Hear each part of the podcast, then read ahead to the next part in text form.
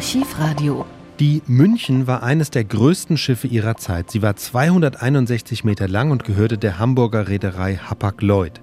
Ende November 1978 startete sie mit 28 Mann an Bord in Bremerhaven, um Maschinenteile in die USA zu bringen. Doch die Bedingungen auf dem Atlantik sind hart. Windstärke 11, Schneeschauer und Hagel, 15 Meter hohe Wellen. Am 12. Dezember Kurz nach Mitternacht meldet der Funker einen Schaden an der Brücke und eingeschlagene Bullaugen. Drei Stunden später funkt er noch ein SOS, dann reißt der Kontakt ab.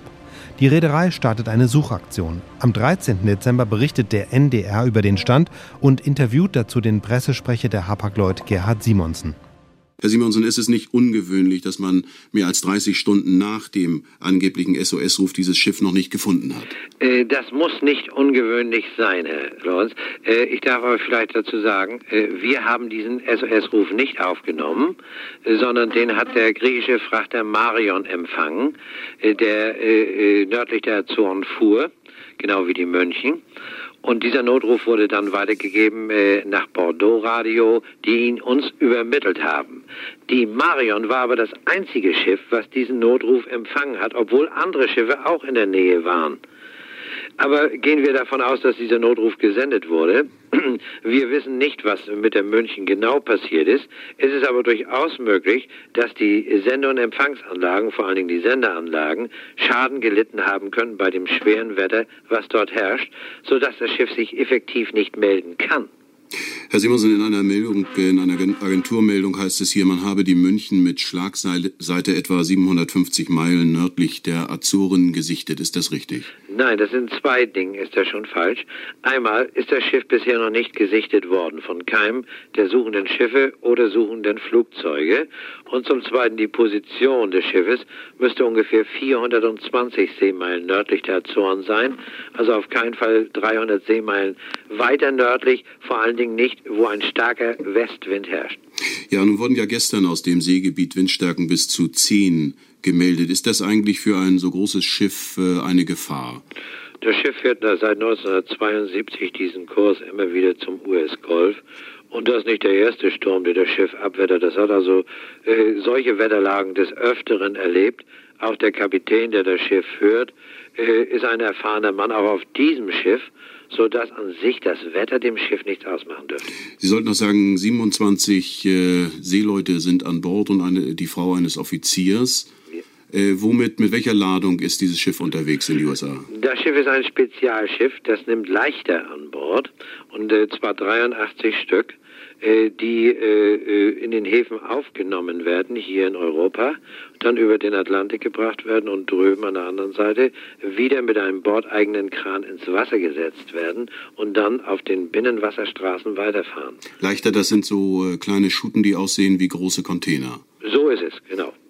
Ähm, Herr Simonsen, wenn in einem solchen Seenotfall, wenn ein solcher Seenotfall vorliegt, dann ist es Pflicht für alle in der Nähe befindlichen Schiffe, sich an einer Suchaktion zu beteiligen. Wissen Sie, wie viele Schiffe dort beteiligt sind zurzeit? Das kann ich Ihnen exakt nicht sagen. Das hat die Seenotleitstelle, die in England sitzt, in Land's End, die hat das in der Hand.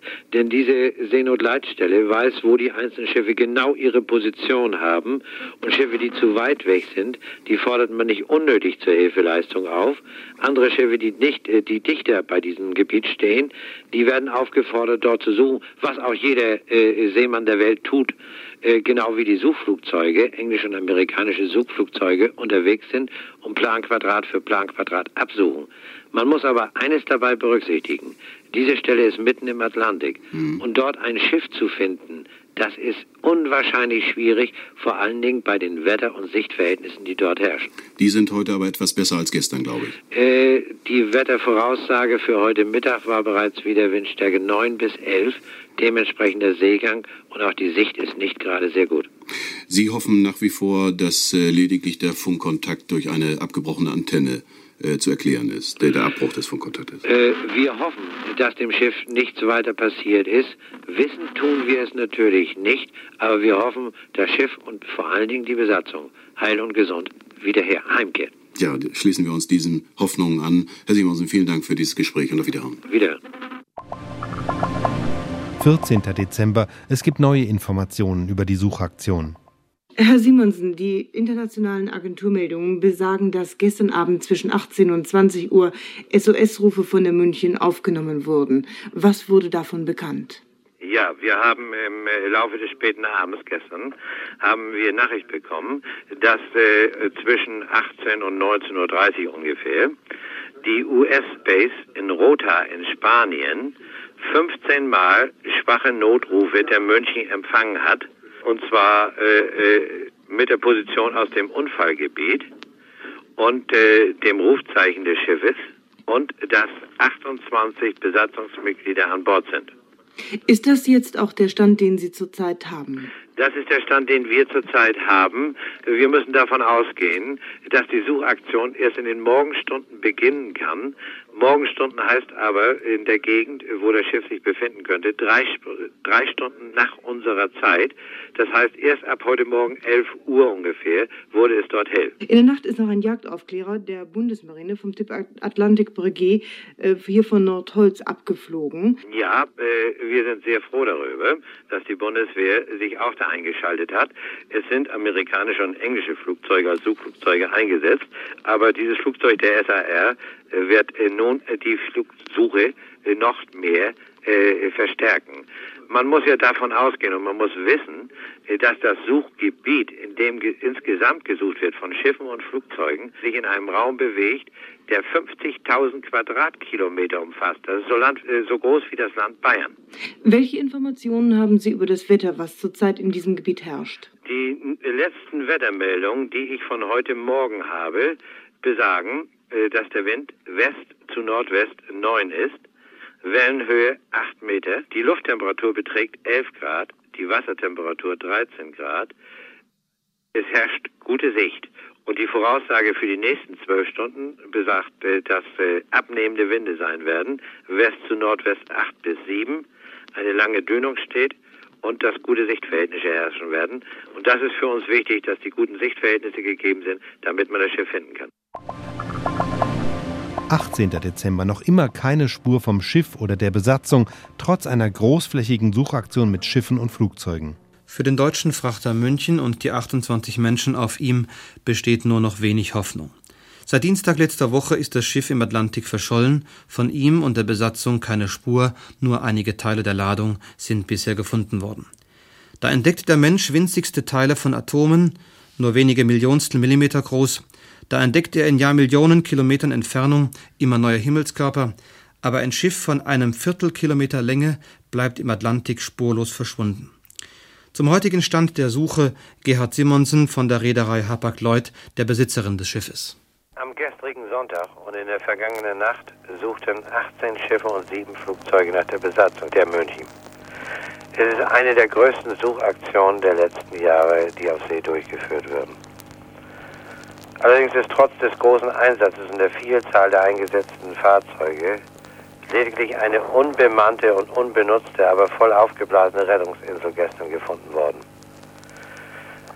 Eine klare Identifizierung ist möglich gewesen und äh, so haben wir mit dieser Insel insgesamt jetzt vier unbemannte Rettungsinseln gefunden, eine Funkboje, zwei Schwimmwesten, zwei Rettungsringe und drei der insgesamt geladenen 83 Leichte. Zu den Rettungsinseln wäre noch zu sagen, das Schiff besitzt insgesamt sechs Rettungsinseln und zwei Rettungsboote.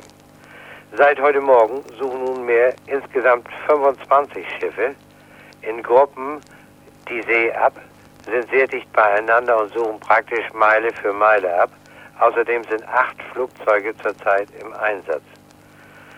Wahrscheinlich wird die portugiesische Luftwaffe auch noch ihre Gebiete absuchen. Die portugiesische Luftwaffe konnte bisher nicht eingesetzt werden, weil die Entfernungen noch von der Küste zu groß waren. Das Wetter heute ist einigermaßen günstig, zum Suchen an sich sogar sehr günstig. Der Wind hat eine Stärke um 3, die Wellenhöhe beträgt lediglich 0,5 Meter. Die Lufttemperatur ist 13 Grad, die Wassertemperatur 15 Grad und es herrscht eine gute Sicht, die wir dringend gebrauchen können, um Überlebende zu finden. Weitere vier Tage später, am 22. Dezember, gibt Hapag-Lloyd bekannt, dass die Suche nach der München eingestellt ist. Die Hoffnungen, Überlebende des deutschen Frachters München zu finden, sind inzwischen wohl gleich null. Der nördlich der Azoren verschwundene, wohl gesunkene Frachter ist nicht wiederzufinden. Keine Boote, nichts, nur Container von der Deckladung. Die Hapag-Lloyd, die Firma des Schiffes, hat heute eine Pressekonferenz gegeben, auf der sie über den gegenwärtigen Stand informiert hat. Carsten-Uwe Pieper war dabei. Nun hat auch die Reederei Hapag-Lloyd den 37.000 Bruttoregistertonnen großen Frachter München und seine Besatzung endgültig aufgegeben. Zwei Tage nachdem die internationale Suchaktion eingestellt worden ist, sind heute auch die nationalen Rettungsmaßnahmen abgebrochen worden. In den vergangenen 48 Stunden hatten sich an der Suche nach dem Frachter noch sechs deutsche Schiffe und acht Flugzeuge der Bundeswehr beteiligt. Der Vorstandsvorsitzende der Reederei Hapag-Lloyd Kruse begründete am Nachmittag die Entscheidung. Die Suchaktion wird heute Abend nach elf Tagen in Abstimmung mit allen Stellen beendet werden. Es bestehen nach Ansicht aller Beteiligten jetzt keine Aussichten mehr, noch Überlebende zu finden. Besonders hervorzuheben ist hier die unbürokratische, sofortige Hilfeleistung in jeder Phase der Rettungsaktion. Das Ganze war ein Akt internationaler Solidarität, wie wir uns ihn wirkungsvoller nicht hätten vorstellen können. Unsere gemeinsamen Anstrengungen waren von vornherein gerichtet auf die Rettung der Besatzung und konzentrierten sich deshalb zunächst auf die zuletzt durchgegebene Position des Schiffes. Da der Erfolg nicht schnell eintrat, wurde die Suchaktion erweitert auf äh, alle Gebiete, die nach Berechnung der Strömungen und Windverhältnisse in Frage kamen. Der letzte Funkspruch der München, so weiß man also heute, stammt vom 12. Dezember. Er wurde von einem griechischen und einem sowjetischen Schiff aufgefangen. Seither wird der deutsche Frachter im Seegebiet nördlich der Azoren vermisst. Während der elftägigen Suchaktion wurden vier leere Rettungsinseln, zwei Schwimmwesten und eine Seenotrettungsboje gefunden. Auch ein Teil der Ladung wurde entdeckt, zwei Bargen und drei Leichter, die auf dem Achterschiff der München festgemacht waren. Experten vermuteten schon nach diesen Funden, dass die München gesunken sein müsse. Als Unglücksursache nannten sie mehrere Möglichkeiten. So könnte die Ladung verrutscht sein oder eine Jahrhundertwelle habe den Frachter auseinandergerissen. Möglich sei aber auch ein Maschinenschaden, wodurch das Schiff im Orkan manövrierunfähig geworden ist. Inzwischen ist durch einen vor dem Unglück aufgefangenen Funkspruch bekannt, dass die Kommandobrücke der München beschädigt und einige Bullaugen eingeschlagen waren. Der Leiter des Krisenstabes bei der Reederei Hapag-Lloyd, Olaf von Maydel, wehrte sich aber heute dagegen, dass der Kapitän bereits in dieser Situation um Hilfe hätte rufen müssen. Wenn ein Bullauge eingeschlagen ist und das Schiff quer treibt, äh, weil eben die Maschine stehen geblieben ist, unter Wetterbedingungen, die nicht so hart sind wie diese, dann würde wahrscheinlich äh, würde die Besatzung die Maschine in kurzer Zeit instand setzen und es würde weitergefahren werden. So ein Bullauge lässt sich auch verhältnismäßig einfach wieder reparieren oder dichtsetzen. In diesem Fall hier, unter diesen Umständen, hätte, die, hätte das Schiff mit Sicherheit der Reederei Meldung gemacht. Das hätte vielleicht noch nicht zu einem SOS-Fall geführt. Äh, das wäre der Beurteilung der Besatzung anheimgestellt. Aber äh, ein quergeschlagenes Schiff oder ein Schiff mit stehengebliebener Maschine in gefährlicher See würde uns sofort gemeldet werden.